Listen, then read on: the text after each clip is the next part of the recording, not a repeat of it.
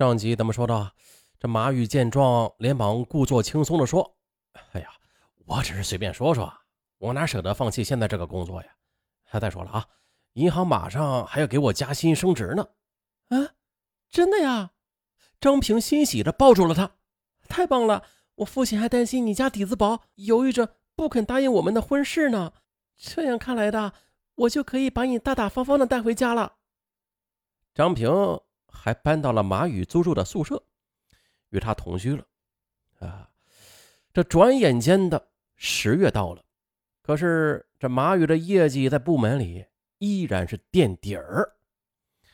按照银行的规定，他只好被迫离职了。但是，他却没敢把失业的事情告诉张平。每天早上，他照例的是早早起床，吻别张平之后的就去银行上班去了。带引号的上班啊，出了家门之后，他就四处闲逛，然后晚上再回家，把白天想好的约见客户、签订合约的公事啊，绘声绘色的讲给张平听。每到节假日的，马宇还是依然带着张平去逛街，还是像往常一样掏钱给张平买这买那的。其实啊，这些钱。都是他在工作时存下来的积蓄和银行退还给他的上岗抵押金。马宇表面上很平静，可是内心却备受煎熬。马宇就这样费尽心机的瞒着张平，没让他看出任何破绽。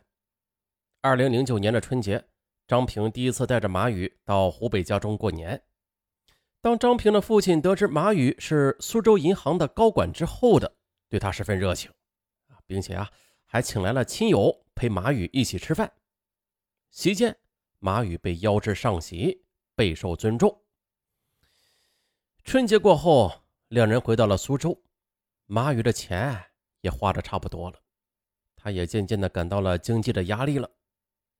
有一次，房东来催缴房租，马宇剩下的钱不够缴房租，于是他就找了个借口。说到南京出差，他在外边躲了几天，直到张平自己掏钱把房租给缴上，他这才敢回来露面。回来之后的马宇还假惺惺的对张平说：“哎，张平，你缴了多少钱的房租啊？我把钱给你。”哎，他见张平没有拒绝，只好又装模作样的掏着袋子去找钱包，边找边说：“哎，怪了。”我的钱包呢？哎呦，会不会是出差时丢了？哎呀，那里边还有信用卡呢。张平见他急得满头大汗的样子，就安慰他：“哎呀，算了算了，钱我已经交了。那你钱包丢了也不要着急啊，破小财去大灾嘛。”有了女友这句话，马宇这才如释重负啊。他心想，总算是闯过了这一关。可是。下一关又在等着他呢。春天的张平又约一帮小姐妹去 KTV 去唱歌。这马宇想到了上次唱歌时花了那么多钱呢，心里边一紧，赶忙躺在床上去装病。哎，这才啊骗过了张平，取消了唱歌计划。不行啊，再这样下去的话，终有穿帮的一天的。马宇就决定外出去找工作。于是他穿行于苏州的各个职业介绍所，但是均没有找到合适的职位。哎，不过后来的有一次，一家外贸公司要招聘文员，看中了马宇留下的资料。这家公司负责人就给马宇打电话，可马宇刚好和张平在散步呢，当着张平的面他不好说呀。于是呢，故意的就大声说：“啊，有什么事啊？”明天就到我办公室里谈吧，啊，先这样。于是就匆匆的挂下了电话。啊，可是等到第二天的他再去应聘的时候，那个岗位已经被别人抢走了。马宇后悔的直跺脚啊！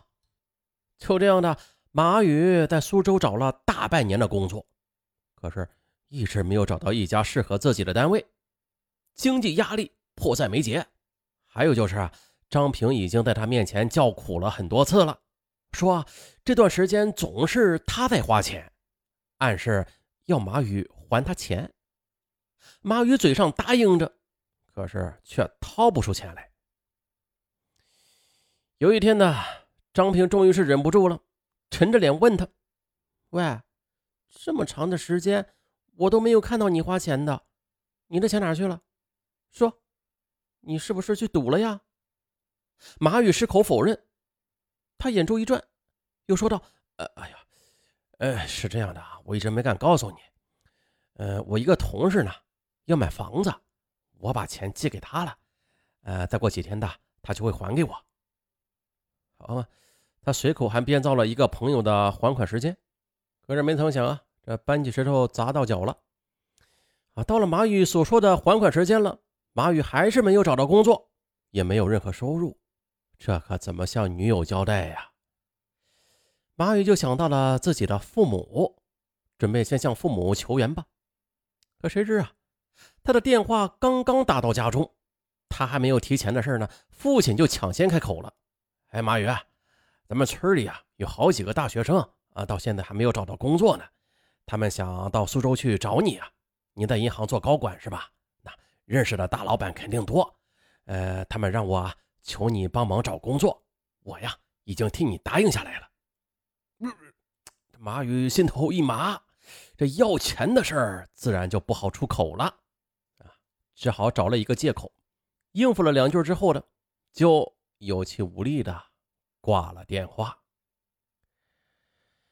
马宇苦思冥想，哎，别说，还终于的让他想出了一个好办法。他对张平说。张平啊，这银行里边准备提拔我，要让我到苏州去参加培训呢。我要暂时的离开几天。张平听后果然兴奋起来，还主动的帮助马宇收拾行李。马宇在杭州逗留了两个星期，按理说这时间不短了，可是啊，还是没有找到他中意的工作，最终是铩羽而归。可是啊，他一回到苏州呢，又到了交房租的日子了。这次。他再怎么说也不能让张平掏钱了，否则啊那就真的要露出破绽了。咋办呀？他又想出一条妙计，再度骗张平说：“张平啊，我们银行里要在苏州筹办分行，让我去做筹建办的负责人，而且啊，放了我一个月的假。我们干脆回我老家住几天，你看怎么样？啊，我顺便呢再负责筹办的事。”张平信以为真，果然就请了假，陪着马宇回到东台老家。回到家之后呢，马银夫妇得知儿子要当大官了，那十分高兴啊！除了大宴宾朋之外的，还买来鞭炮庆祝，同时还将家中的房子又装修一新，供他们居住。那些天，马银见人就是一脸的笑意。这村里有人找他，想让马宇在银行里安排个好工作，这父亲马银。也是满口应承，可是一个月时间很快就过去了。马宇在家里整天是心神不宁的。张平见他整日是无所事事，就疑惑的问：“哎，你都休假有一个月了吧？怎么现在还不上班呀？”马宇就称要等银行的通知。可是过了一段时间之后的，仍然不见动静。张平急了：“马宇。”我感到不对劲儿哎，要不这样，我帮你打电话到银行里去问问怎么样？怎么现在还没有动静啊？马宇吓出一身冷汗，只得说：“啊，其实我已经接到通知了啊，七月初就要上班呢。”其实，在家这段时间的马宇，他一直在暗里通过网络寻找工作的，结果依然是一无所获。一天晚上。张平又要给银行打电话，哎呦，马宇吓得都快要崩溃了。这天下午，他来到小街上，想着这纸终究是包不住火的，万一谎言被揭穿，张平很可能离他而去，家乡的父老乡亲们也一定会骂他是骗子。那样一来，自己和家人就再也没有脸活下去了。想到这儿。他不寒而栗。也就在这个时候的，他看到一个卖农药的摊点一个令他自己想起来都害怕的计划，他心里边咕咚的就冒了出来。于是呢，马宇买了一瓶农药。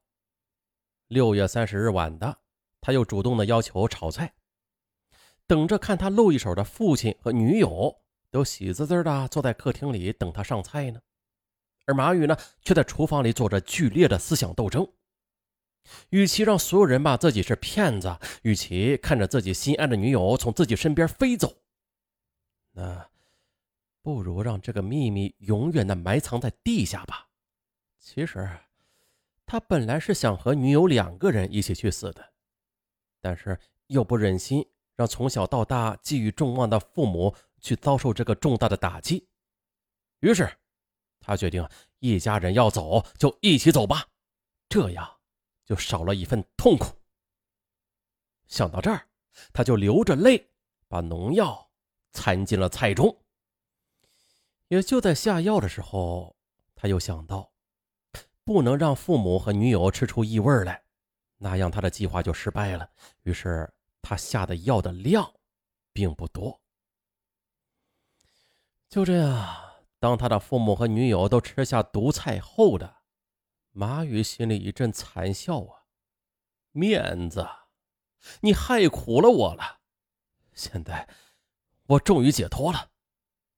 接着，他扒起毒菜就大吃起来。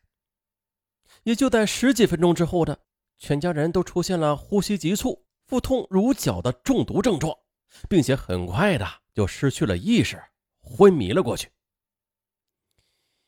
当醒来时，马宇发现。自己躺在医院里呢。原来呢，他们一家中毒之后的，正好被前来串门的邻居发现了，连忙叫人把他们送到医院里边去抢救。万幸的，无一人死亡，都被抢救了过来。呃，张平得知男友竟然是呃已经失业快一年了，并且为了瞒他而犯下这等大错时，先是痛哭了一场，而后坚决的。与他分了手，马宇的父母自然也是不能接受这个残酷的现实了，天天的在家以泪洗面。二零零九年七月十七日的，经东台市人民检察院批准，涉嫌故意杀人未遂的马宇被警方正式逮捕。啊，结尾处又到了回顾本案的时候了啊！这马宇的成长经历是不是太过顺利了啊？没有受到过打击啊，那工作前的从来都没有尝过什么失败的滋味然而这现实生活中又是多变的冷酷的，没有一个人可以一生的都躲过失败的呀！啊，咱们在听，单的听友有一生都没有失败过的吗？谁也躲不过的呀！失败不要紧咱们从头再来嘛，是吧？接受失败，不要躲避失败。你看像马宇这样的，他就输不起啊！于是就选择了逃避，在一波波的隐瞒和欺骗中的马宇做的那也是滴水不漏，竟然就这样成功的隐瞒了亲人们将近一年之久。这聪明才智可谓是把聪明啊发挥的淋漓尽致了。啊，这份聪明如果放到工作上，那马宇的前途应该也是不可限量的吧？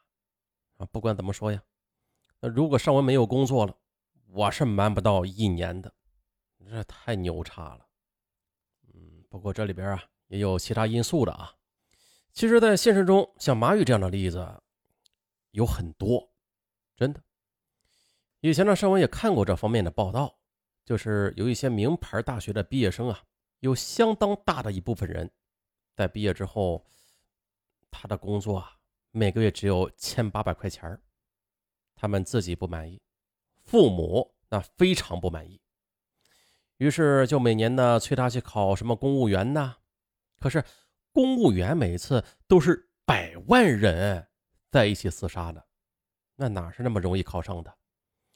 结果就这么三年下来了啊！有些人非但没有考上公务员，自己的工作也没有任何进步，每年回家也都是低着脑袋，不敢去走访亲友，觉得自己是个废人。而在这个时候，他们最需要的是，应该就是家庭的关怀与理解了吧？而据有关方面的统计，就是说啊，大部分的有很多就是天之骄子啊，找不到满意的工作，甚至找不到工作。于是我就想啊，那些日日的望子成龙的父母们，您将怎样对待自己的孩子呀？除了本案中的马宇，是否还会有更多的李宇、张宇、刘宇的出现呢？给他们一个宽松的舆论空间吧，啊，给他们一点时间，他们才能够回报你一个大放异彩的未来。好了。本案就到这儿吧，我是尚文，咱们下期不见不散。